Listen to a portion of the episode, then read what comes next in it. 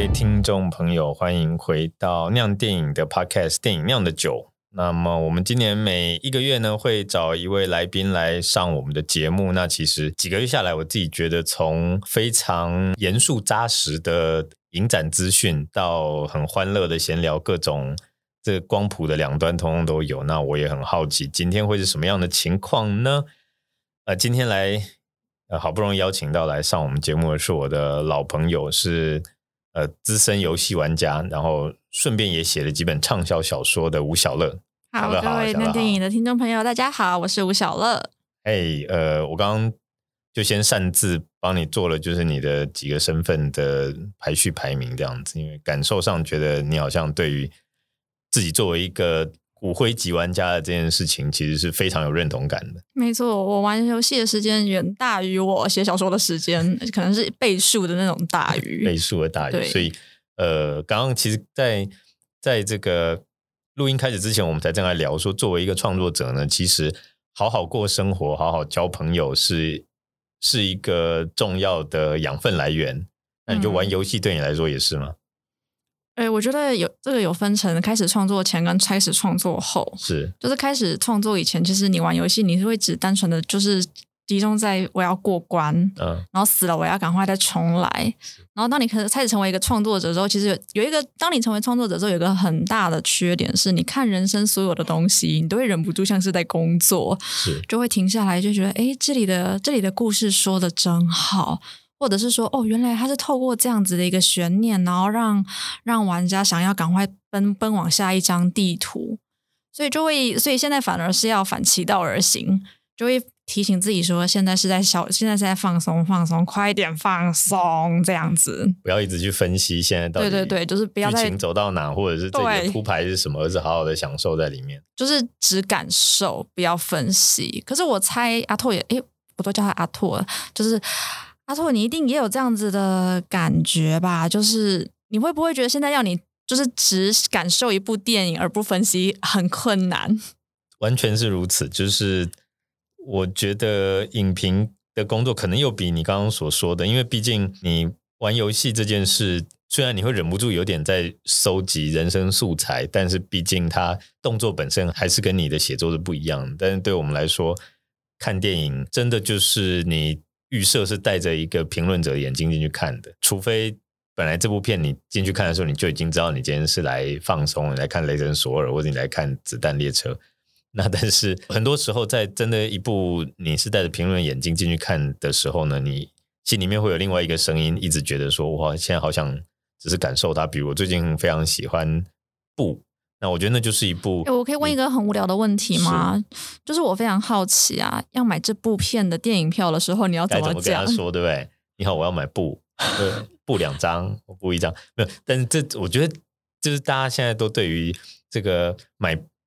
呃买一个片名很奇特的电影的，大家都觉得很好玩。该怎么讲？这件事觉得很好玩。可是另一方面，因为现在都网络买票，有没有？感觉上就是，其实那个可以删掉那个尴尬的那个场景，可以制造有趣场景的那个机会，感觉越来越少了。那好，我要说的是，像布，我觉得就是一部你绝对可以带着评论者的眼光好好看他的电影，但是同时你又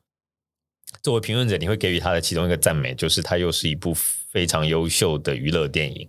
所以我其实今天早上在来的路上才在想说，最近忙成这样子，但是我又另一方面又很想再去看一次 IMAX 版本的布，这样就是。那个纯粹感受它的场场景，不只是故事故事铺排，而且是那个整个那个 spectacle 的东西，其实是是一件很享受的事。对，但是现在连要腾出时间做这样的享受，都变成一件非常奢侈的事情。一个不小心，我们就马上进入那种艺文产出的那种辛辛酸甘苦谈，这样子。真的，就又又回到了在爬山的感觉。来，我们其实通常节目一开始，我都很想要先请。呃，来宾来聊一些比较生活琐事的事，就是小乐最近忙不忙？嗯，忙忙。你有不忙的时候吗？我我跟你说，就是昨天啊，我诶我收到你的反纲的时候啊，我觉得我马上被这个问题给戳到，是。因为有些时候你自己会知道你在一个不太健康的状态，但是突然间，因为你你你可能自己还不想面对，所以你可能会隐隐约约感觉到不对劲。然后昨天我也看到你第一个问题就是问我现在过得怎样，我突然间发现那我变得很尴尬，就是我会觉得很尴尬的原因，是因为我七月二十号才交出最新一本小说的初稿，然后那时候我就昭告天下说，我就昭告跟我所有的朋友讲说，我要我要我要躺我要躺平一个月。可是昨天我看到你的那个第一个问题，就是说最近过得如何的时候，我马上发现到一件很可怕的事情，就是因为刚好现在也是我交稿一个月后了，我变得更累。就是我变得更忙，然后我就在想说为什么？后来才发现到说是因为我自己要写小说的时候，我推掉了非常多工作，然后大家都对我很好，就是说没有关系，老师，我们我们可以等你。然后你会觉得说，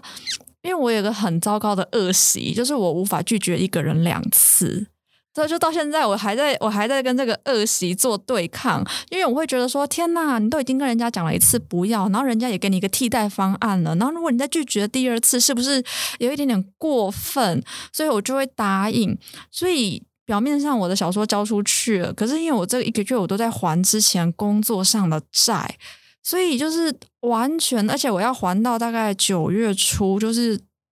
所以我就在我就在倒数说。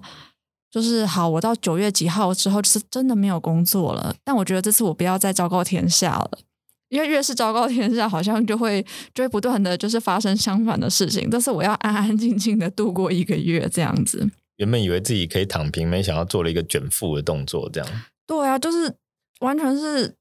你你你可能离开了棒式，然后现在可能开始开始做什么登山者之类的，就更更累这样子，就觉得哎，其实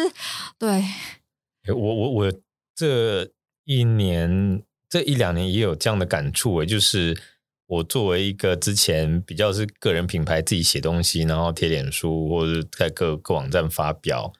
的人，那这几年因为当了编辑，然后编辑的工作越来越多，所以其实扮演幕后的角色的时间跟力气就越来越大，然后我写自己的东西，或者说自己在社群上面曝光的机会就越来越少。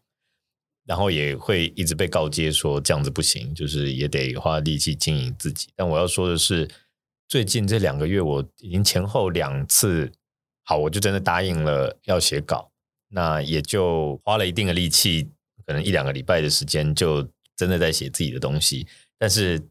那个期间就有一个巨大的认知，就是现在的我已经很难觉得有一个真正真空的时间去写东西，就是你会感觉到。在你身上的各种责任，跟等待你做决策的事，或者等待你联络的事，或者等待你审核的东西，全部都被积在那里。然后，因为我要写一篇属于自己的文章，就感觉耽搁了非常多更应该要有的责任。然后等到好不容易文章交出去了，觉得哦，我终于完成一样东西。明明应该是想要放松，但是没有。这时候就是你开始要还之前的债了，所有那些债，然后在短短的一两天之内，瞬间就回了多少封 email，然后跟确认的，就是原本已经打开在那里的。的那个视窗就是就是浏览器那个标签页，一个一个一个一个一个解决这样子，然后突然间觉得哦天啊，我这两天的办做事情效率怎么这么好？然后其实是因为内心 已经有一个巨大的追杀，有一把镰刀在那边追自己，对，可怕。可是有一个，我觉得有一个好处，这个好处就是说，因为我最近我很喜欢，就是把我所有的事情都写在脸书上，包括就是有限文，就只有几几十个人可以看得到的那种。我发现到。就是每一阵子，脸书就会提醒我几年前我在干嘛。有一个好处就是说，因为你的生活真的被太多东西给塞满了，所以其实好像一辈子，好像目前我觉得我好像活了别人的两辈子。因为我最近发现到，哎，这件事情是一年前发生的吗？我怎么觉得已经五年了？但是我后来会安慰自己说，这样子是不是好一点点？就是表示说。我好像不会有那种，就是人生到了一定的阶段，然后觉得自己没有做任何的事情。你做的事情可多了，对，就会觉得哦，好，我要我必须要这样安慰自己，不然很难很难支撑自己走下去。那你你说你在脸书上面分享各种大小事，这一这这一题其实也是我本来后面想问，拉到前面来，就是我作为吴小乐的朋友，然后以及就是脸书上的追踪者，其实我我对于看你的脸书贴文已经有一种叹为观止的感觉。就是你，你每天都会，就是大家好，我今天要来是世界奇观，今天要来跟大家说一个故事。然后那个，我想一下该怎么说。我作为一个也在也会在脸书上面写一些东西的人，我都会有点疑惑，说这到底是其实已经事先，比如说写好整理好，有一个你自己的排序跟你自己的预期要发表的，还是其实就是你可能呃，已经今天早上已经把你的呃小说的。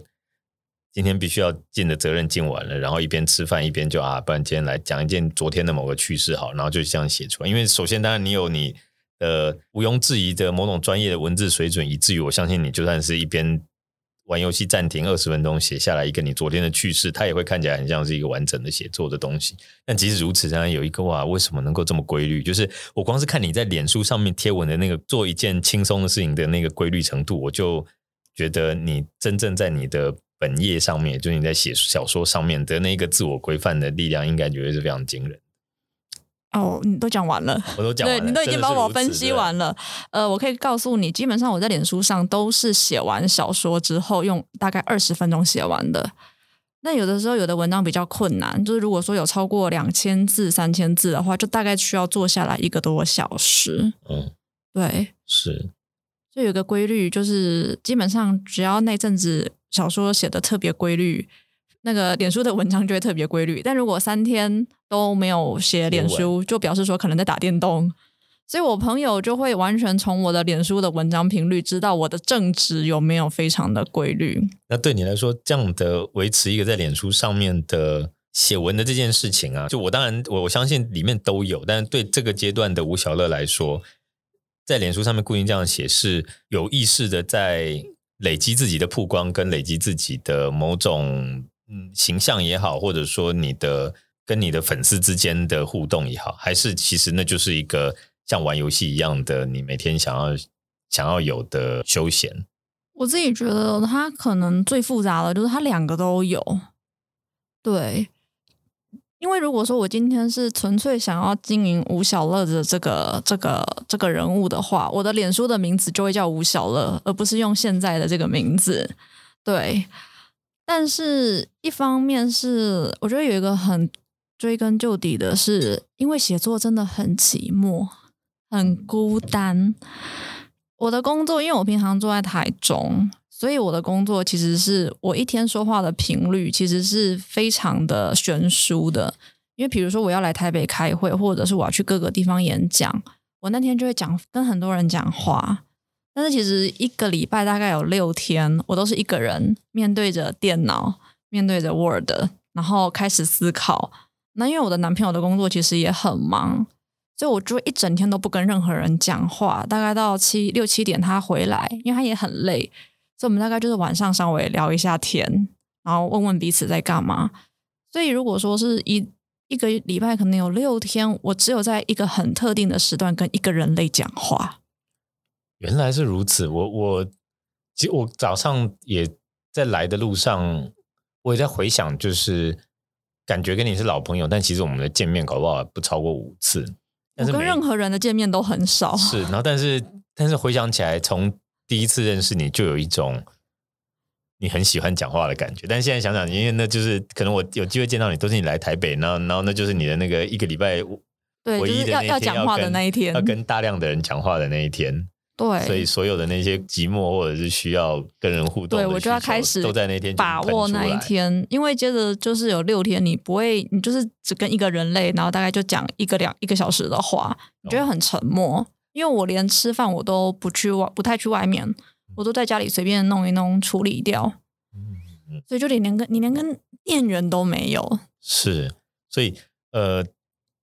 照刚这样说，那一个礼拜有六天都是在一个面对 Word 的，或者是面对脸书的写写字框的一个状态。我对于最近四五年，应该就是很规律的一年一本书这样的一个频率，我自己觉得是十分不可思议的。但似乎你觉得这其实是有智者就可以事竟成。这个问题呢，最近才有人来访问过我，然后呢，可是我一分析完之后，对方就觉得其实蛮容易的。对，就是呃，因为我的小说一本都大概落在十四万字，然后因为你不可能一开始就马上就通过嘛，所以通常你会有经过大量的删除。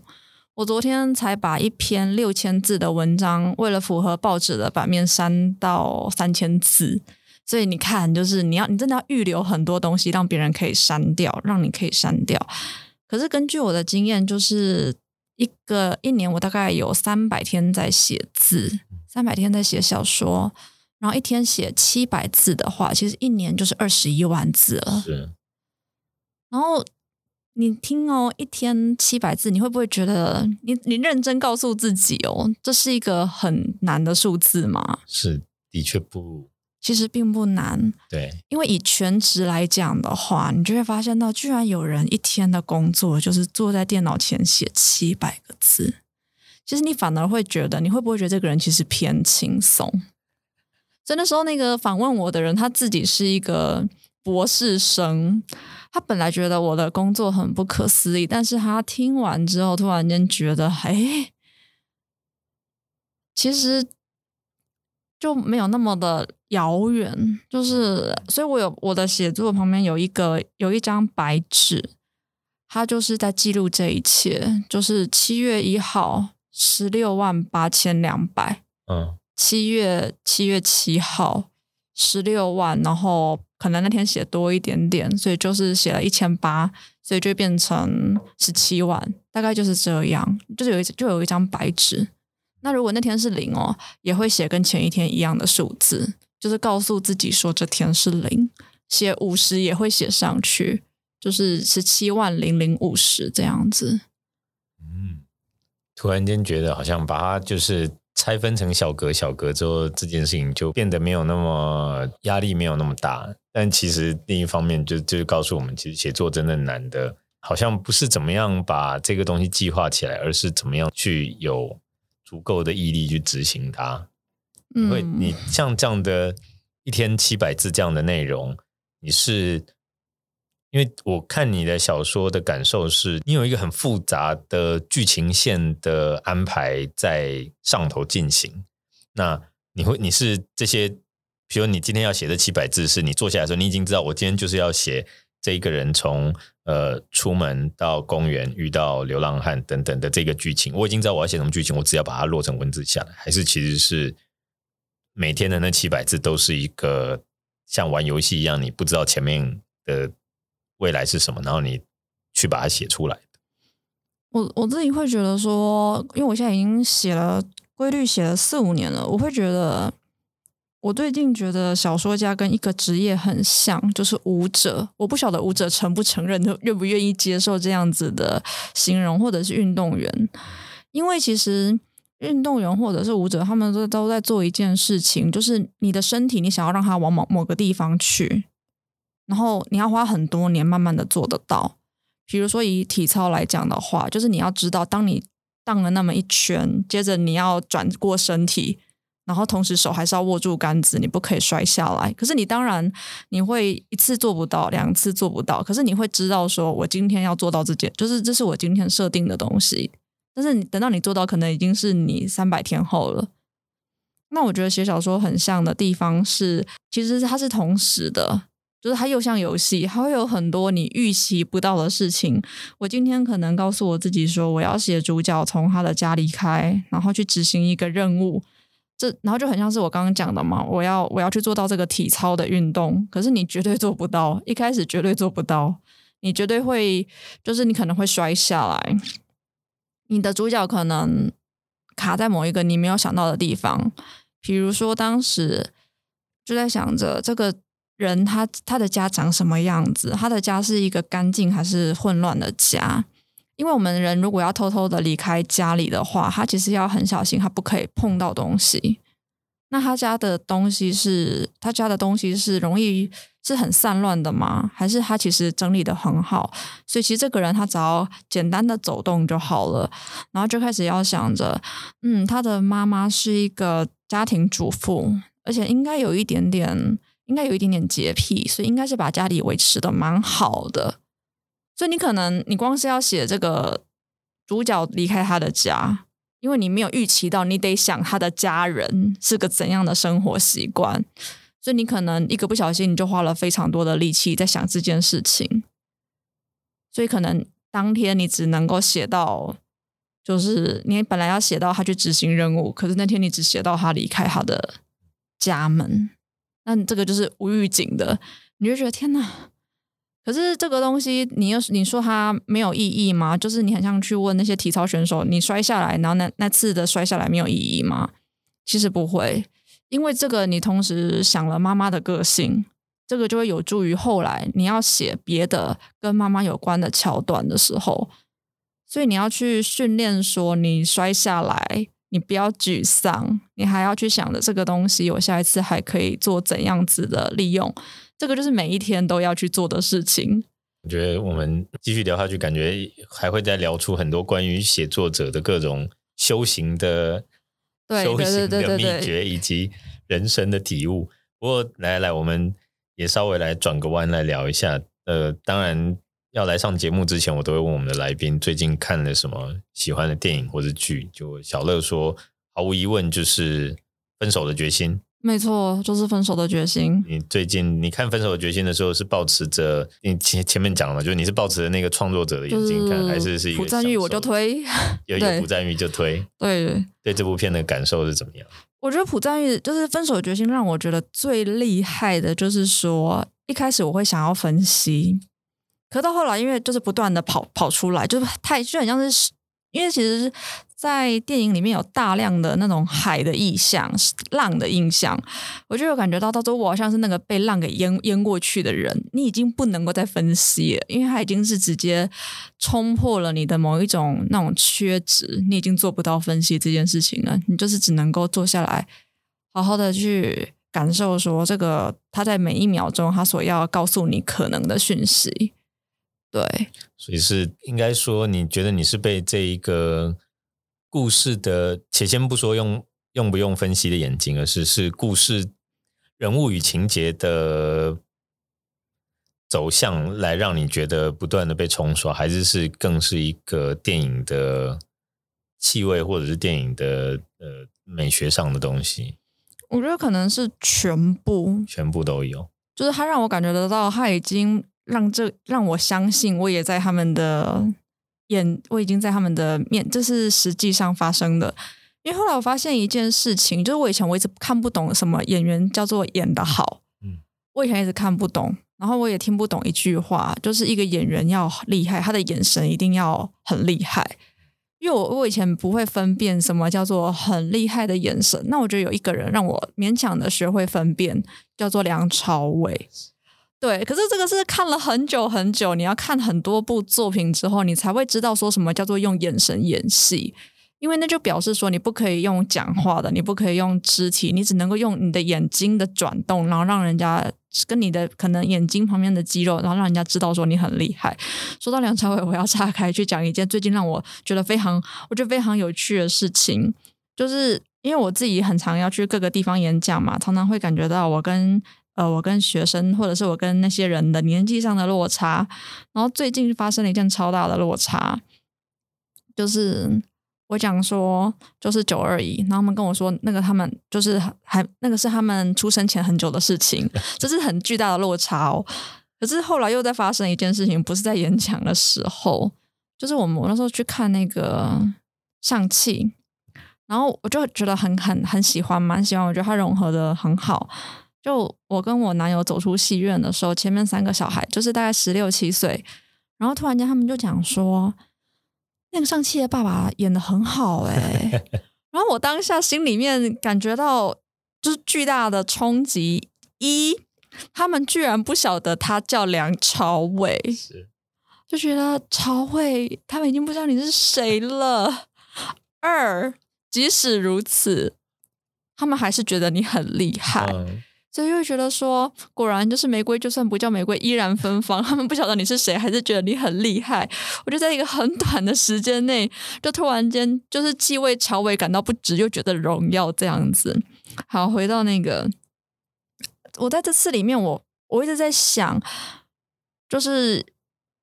女生的话，因为我从来没有意识到说有人的眼睛可以讲这么多的话，而且他可以同时讲两种语、两种话的原因，是因为我之前看很多女演员，我都觉得她们很厉害，可是只有就是这一次只有汤唯，我不晓得到底是朴赞玉怎么逼她的，还是她还是汤唯本来就做得到，只是朴赞玉发现了汤唯的眼神有办法同时讲两种话，哎。他有办法同时，他的眼神里同时就可以出现矛盾。我就在想着，那到底是要经过多少的修修为才有办法走到这个境界？所以，就是这一次我要看这部电影的时候，我就我完全没有，我以前就很喜欢汤唯，但我完全没有意识到这一次我可以看到有人用他的这么小的一个范畴，然后做到这么大的，他可以讲这么多，用他的眼睛，然后让我们感觉得到这是一个非常矛盾的人，这是一个非常复杂的人，你千万不可以小看他，不然你就会完蛋。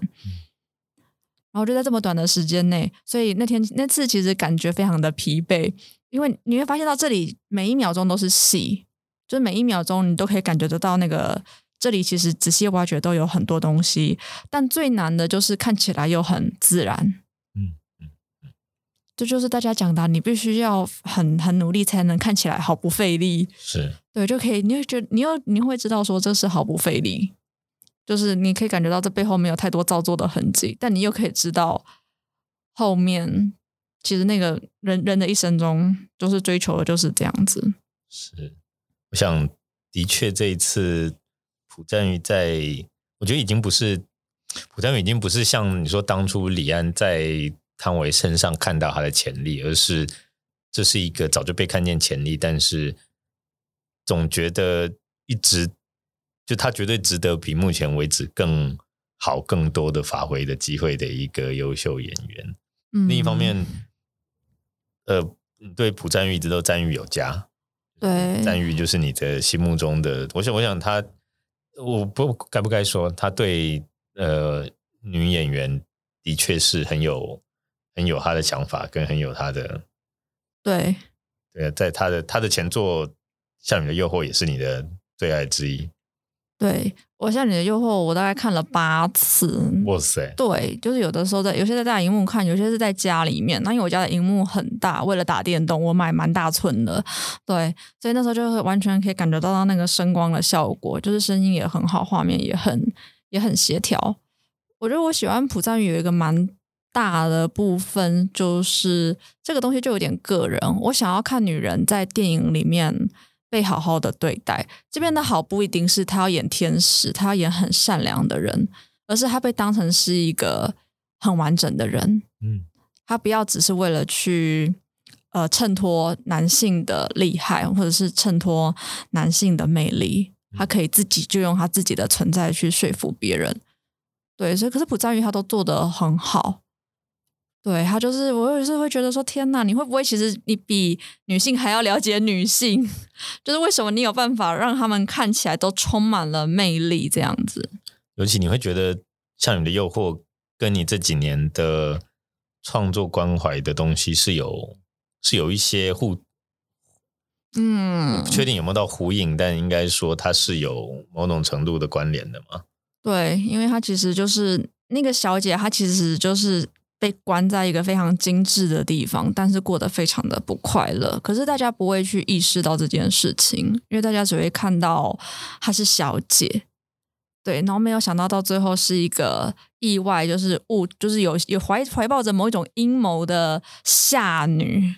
跑进去，然后破坏了这一切的平衡。我那时候看的时候，其实我后来才发现到这个是非常非常少数，就是。不是王子拯救公主的故事，是夏女拯救公主。然后觉得天哪，好疗愈哦！对啊，因为我们现实生活中都知道，就是其实王子跟公主不太适合跟彼此在一起，他们都是需要佣人的人。是，对，所以反而这样的意料之外的题材，反而也许才道出了某种真正写实的东西。对，没错，能够戳破体制的很难是原本就在体制里面有的那个角色。嗯，是。呃，我想你你呃，除了朴赞郁之外，你觉得你这几年对韩国的影视作品是熟悉的吗？或者不要说熟悉了，是你你现在会觉得自己是一个爱看韩片韩剧的人吗？很难不是，很难不是哈，因为我觉得很恐怖诶。之前大家就有在讲一件事情，就是 Netflix 上面到底是台湾，就是它到底是。台湾版还是韩国版？因为你会发现到前十名大概有七名是韩剧。是对，长期我我我的感受是，每次在呃华 Netflix 的首页，然后看到那个尤其是剧的排行榜，然后常常第一名、第二名都是我，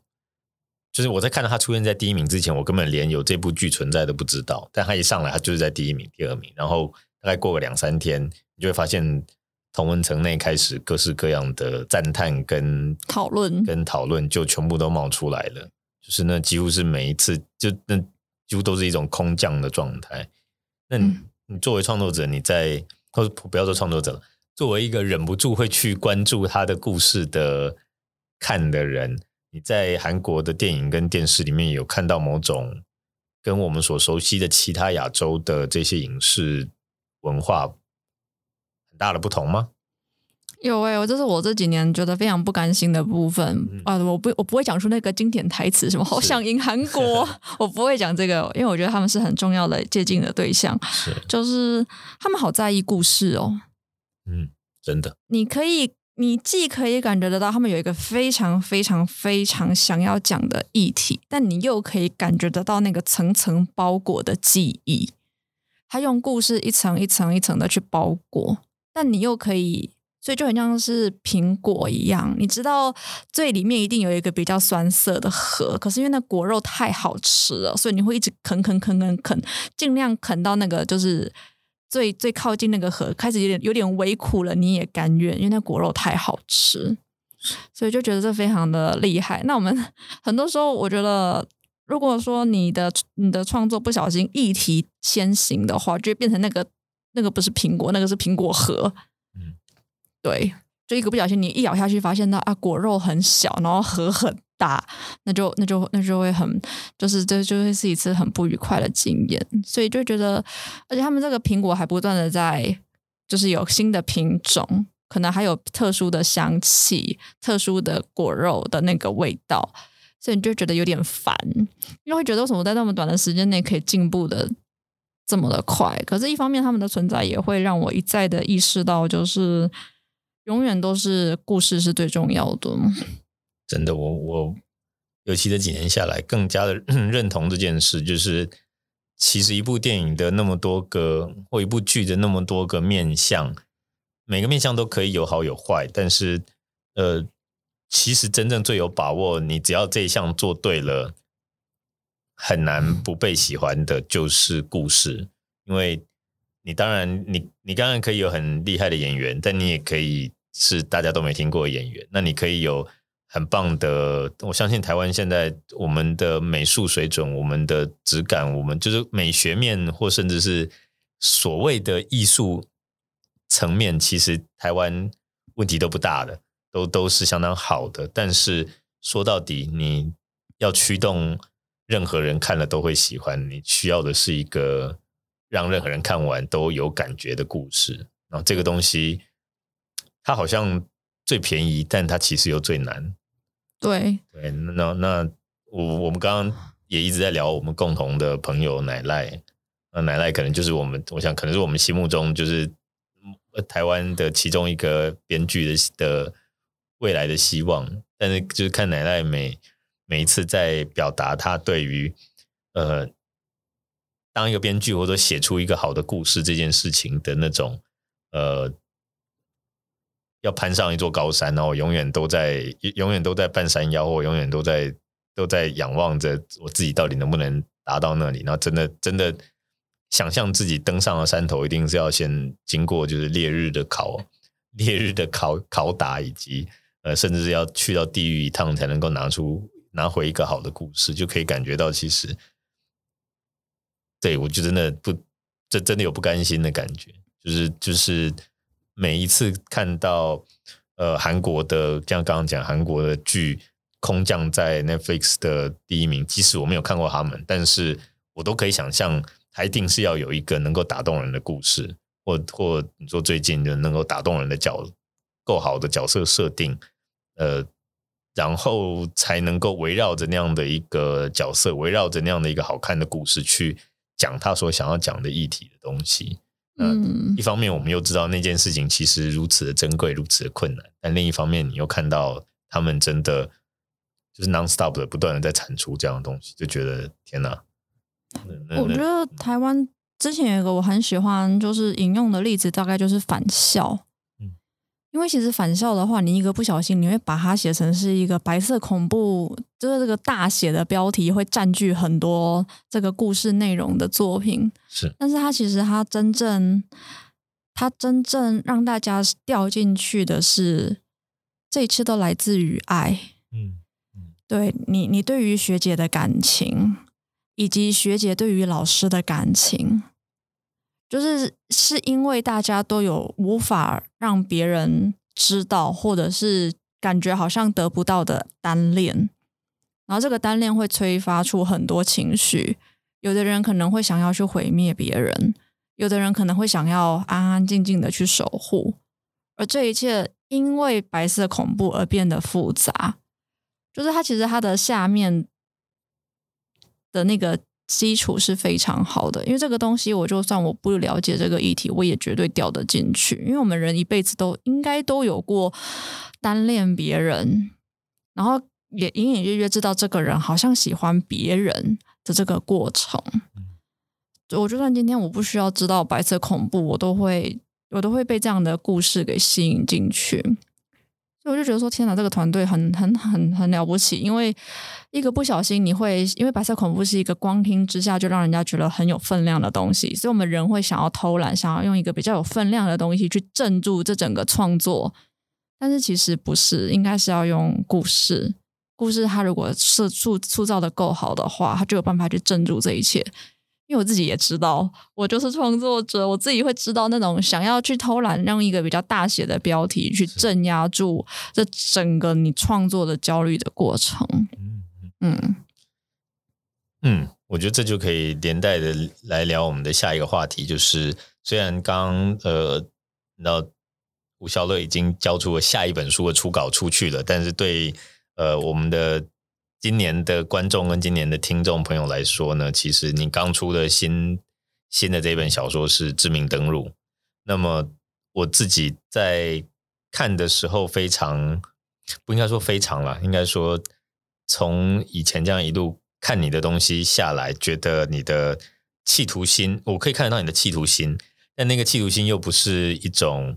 呃，不是像你刚刚讲的想要拿大写的东西来镇住的那种企图心，而比较是。呃，因为对你个人的了解，知道其实你在乎的、跟你喜欢的、跟你觉得不能不谈的几个元素，你其实在这本小说里面把它集合在一起。那包括游戏这件事，你自己说这对你，这是你写给网络游戏的一本情书。但另一方面，你又把关于性别的、关于社会社会事件的一个观察，把它也很巧妙的把它交织进去。那呃。关于游戏的部分，其实我们刚刚好像已经聊了不少了。就是我其实对于的游戏这件事情带给你的呃影响是什么，或者说它在你的创作里面扮演什么角色这件事情，其实就是我们前面有聊到的。那性别的这一块，你是在什么样的情况下，或应该这样讲，就是套用你刚刚的说法好了。我觉得性别这件事情，尤其你今天又放的是，也不是只是一种。比较优微的性别互动，而其实是已经到一个呃社会事件层层级的这样的一个性别议题，但同时呃像这样的，你在我我因为要避免我们的读听众还没有看过这本书，所以感觉还是要还是要稍微闪躲一下。但总之，你想要讲某种程度的组织跟某种程度的结构里面，整个父权结构里面的相当偏差的某种毒瘤的这样的一个状态，把它放到这个故事里面。那你在放这个议题的同时，你有去感受到你刚刚所讲的那个呃，又要避免把一个大写的议题拿来变成故事的主导，而反而让你的你的故事本身退位。你有经历过那样的一个挣扎吗？有，所以当时就是呃，有一个朋友他看完之后就说：“我发现到你这本的文字都用的比较简单。”嗯嗯，我说这个就是一个很大的，他说非常的。简白是没有太多的文学的技巧，然后每一个人的对白都是就很像是日常生活当中在讲话，用了蛮多口语体的。我觉得就是要去为了去降低那个大写所带来的冲击，嗯，要让他你又会知道说这是一个社会的可能天天在发生的事情，但你要让他感觉到这是生活。我没有要去讲一个报道。我就是要让让读者知道，说这是一个主角们天天都在过的事情，而且他们可能自己都没有意识到这很严重，对，或者是他们里面只有一个角色比较有意识到这一切很严重而已，但他。但他也不是主角，就是主角，他可能主角是以一个非常非常简单的方式想要去陷入这个议题，就是他喜欢那个受害者，所以你要他讲出任何很了不起的话是做不到的，是因为他听他不会，嗯，他就觉得嗯，我我喜欢他，我不想要有人这样对他，对，是我在在读的过程，或者我觉得。你的这几年的创作也会有一个感觉是都很有，不该不该说很有戏剧画面，或者说我我在这几年会觉得有许多的小说创作者在阅读文字的时候，可以感觉到这完全这真的是一个呃看了很多电影、看了很多影电视的时代写出来的东西，所以它其实会非常有一种。呃，场景感会不会非常有一些呃，里面的人物啊，你你你会觉得它可以是很具体出，你都你你很可以想象它会变成一些戏、一些剧这样子。那我也好奇，你在写这些故事的时候呢，你会在你在脑袋里面想象这些情节的时候，它是否也是带着一个镜头，或者是也带着一些画面，或带着一个场景感？我觉得一定要有这个场景感。因为没有场景感的话，我会觉得很难写。那第二个部分是，就是我在写这一本的时候，其实我同时呢尝试做了两件事情。第一个是写剧本，第二个是写漫画的脚本。哇，对。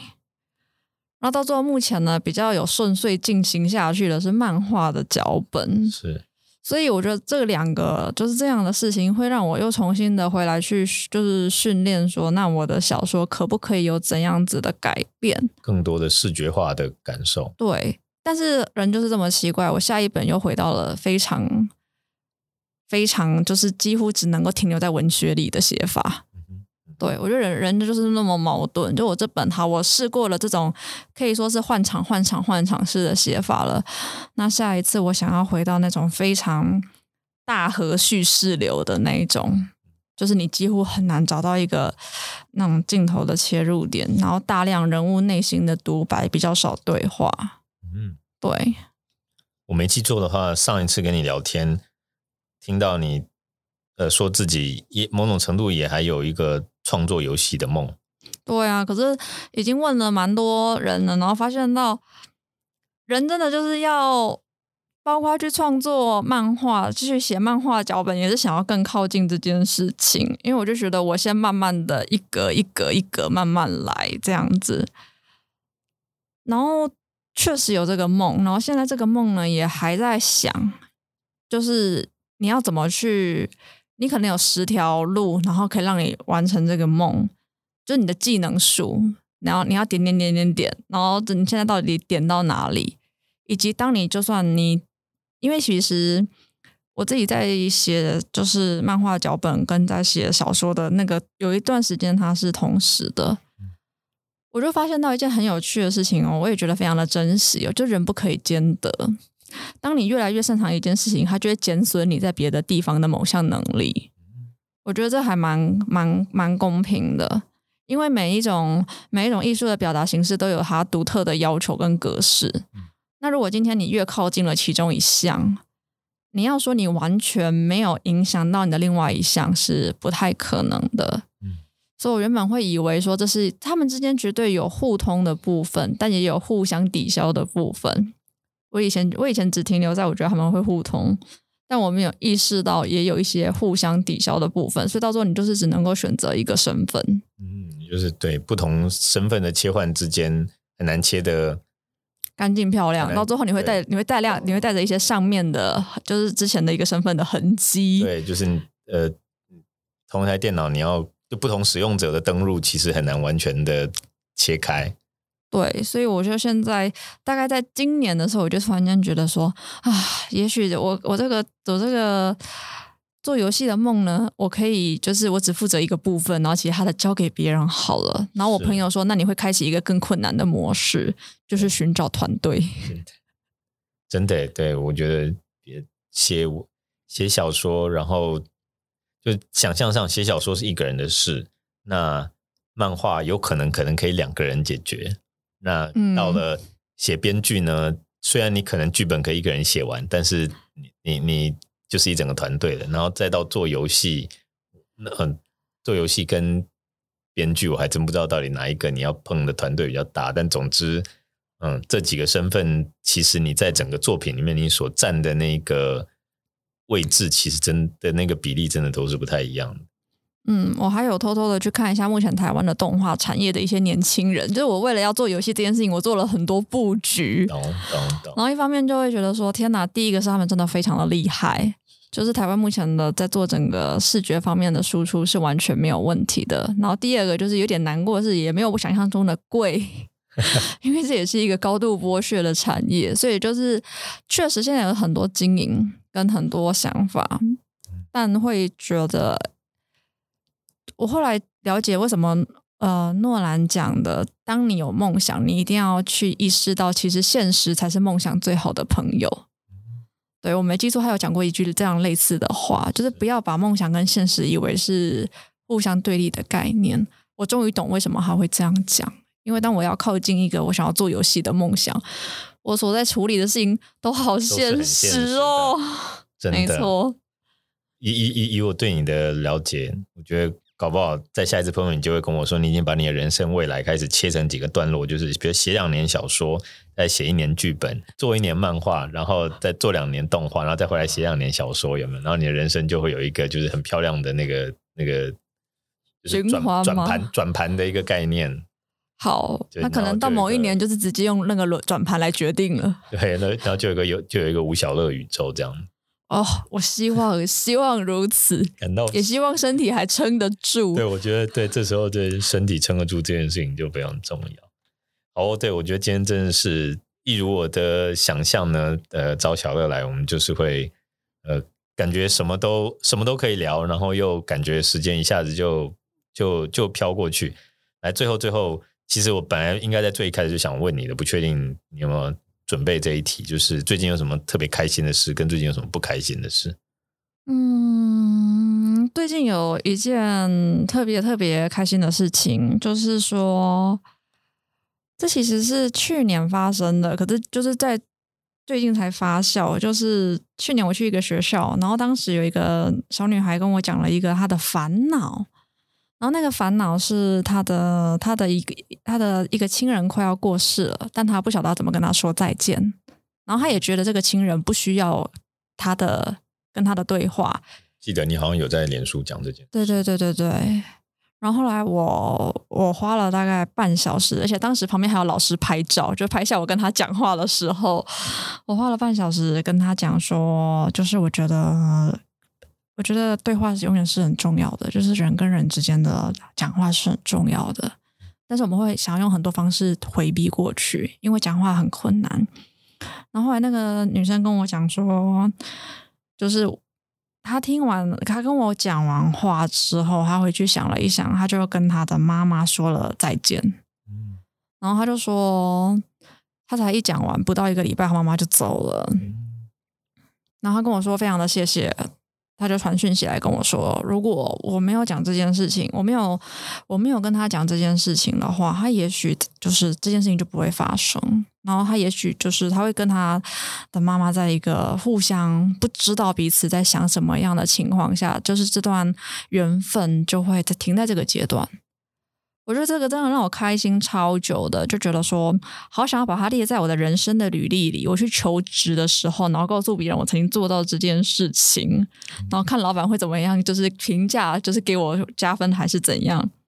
对，超开心。我觉得这是一个最近超大超大的成就，就是让一个人可以好好的说再见，跟一个人可以好好的被说再见。嗯嗯嗯嗯，好，